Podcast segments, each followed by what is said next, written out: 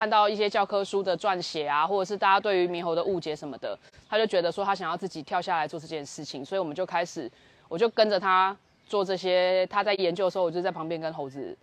play 这样。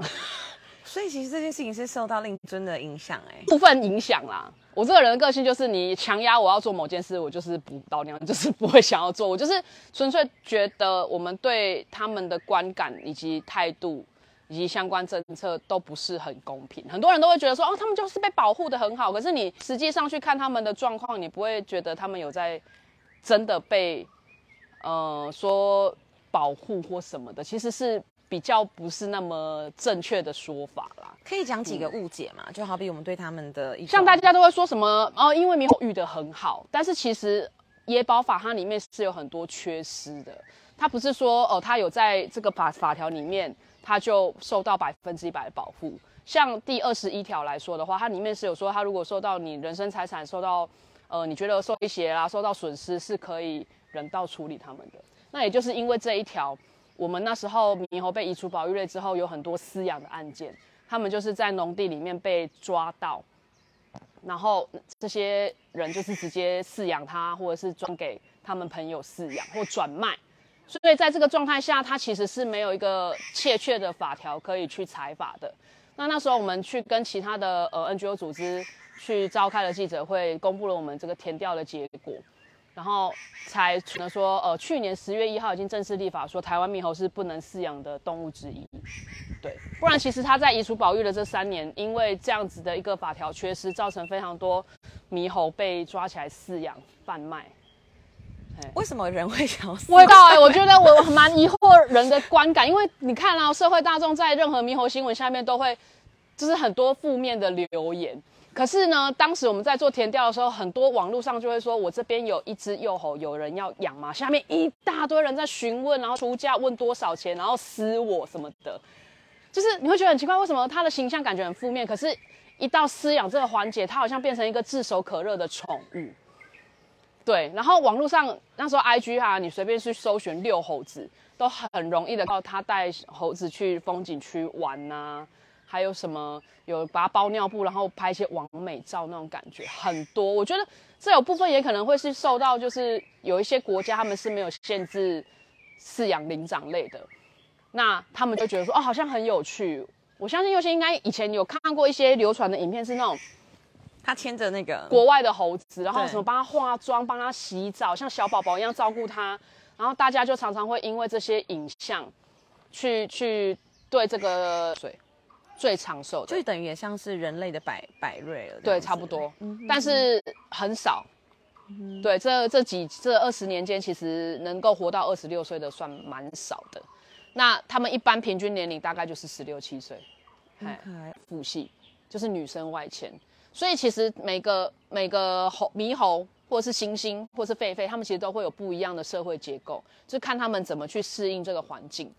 对，所以其实我不太希望大家再去灌输小朋友说，哎，有以哈丰厚啊，你可以比较玩，就是我们容易有刻板化印象，其实都是因为我们习惯用很简单的方式去教人家说，哦，他就是这样。可是其实社会性动物他们。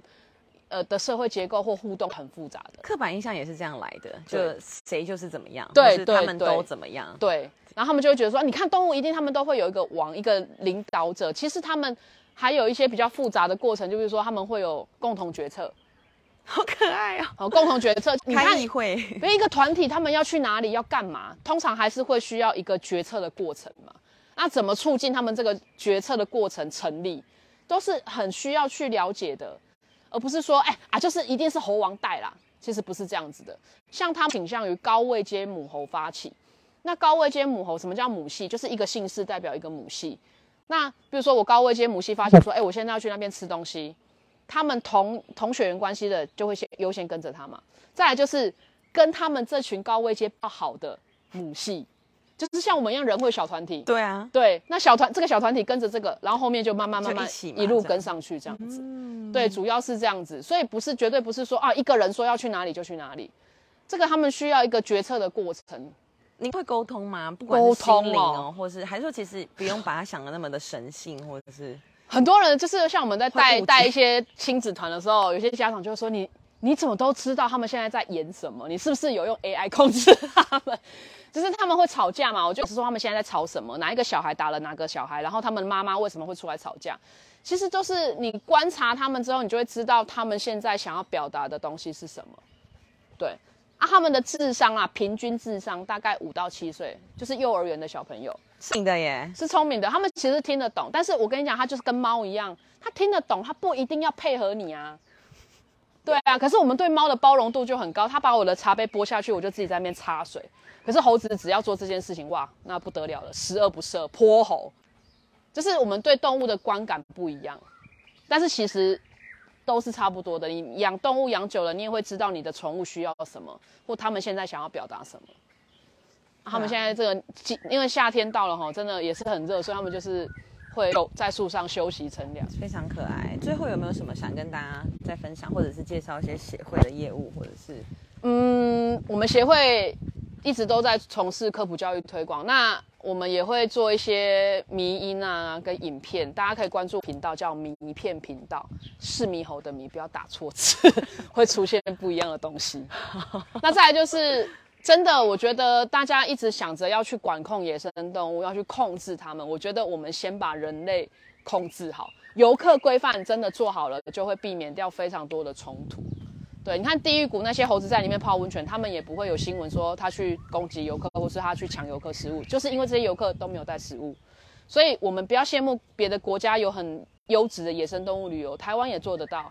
从自己先做起吧？对对，理解才能共存。谢谢，谢谢老师，拜拜。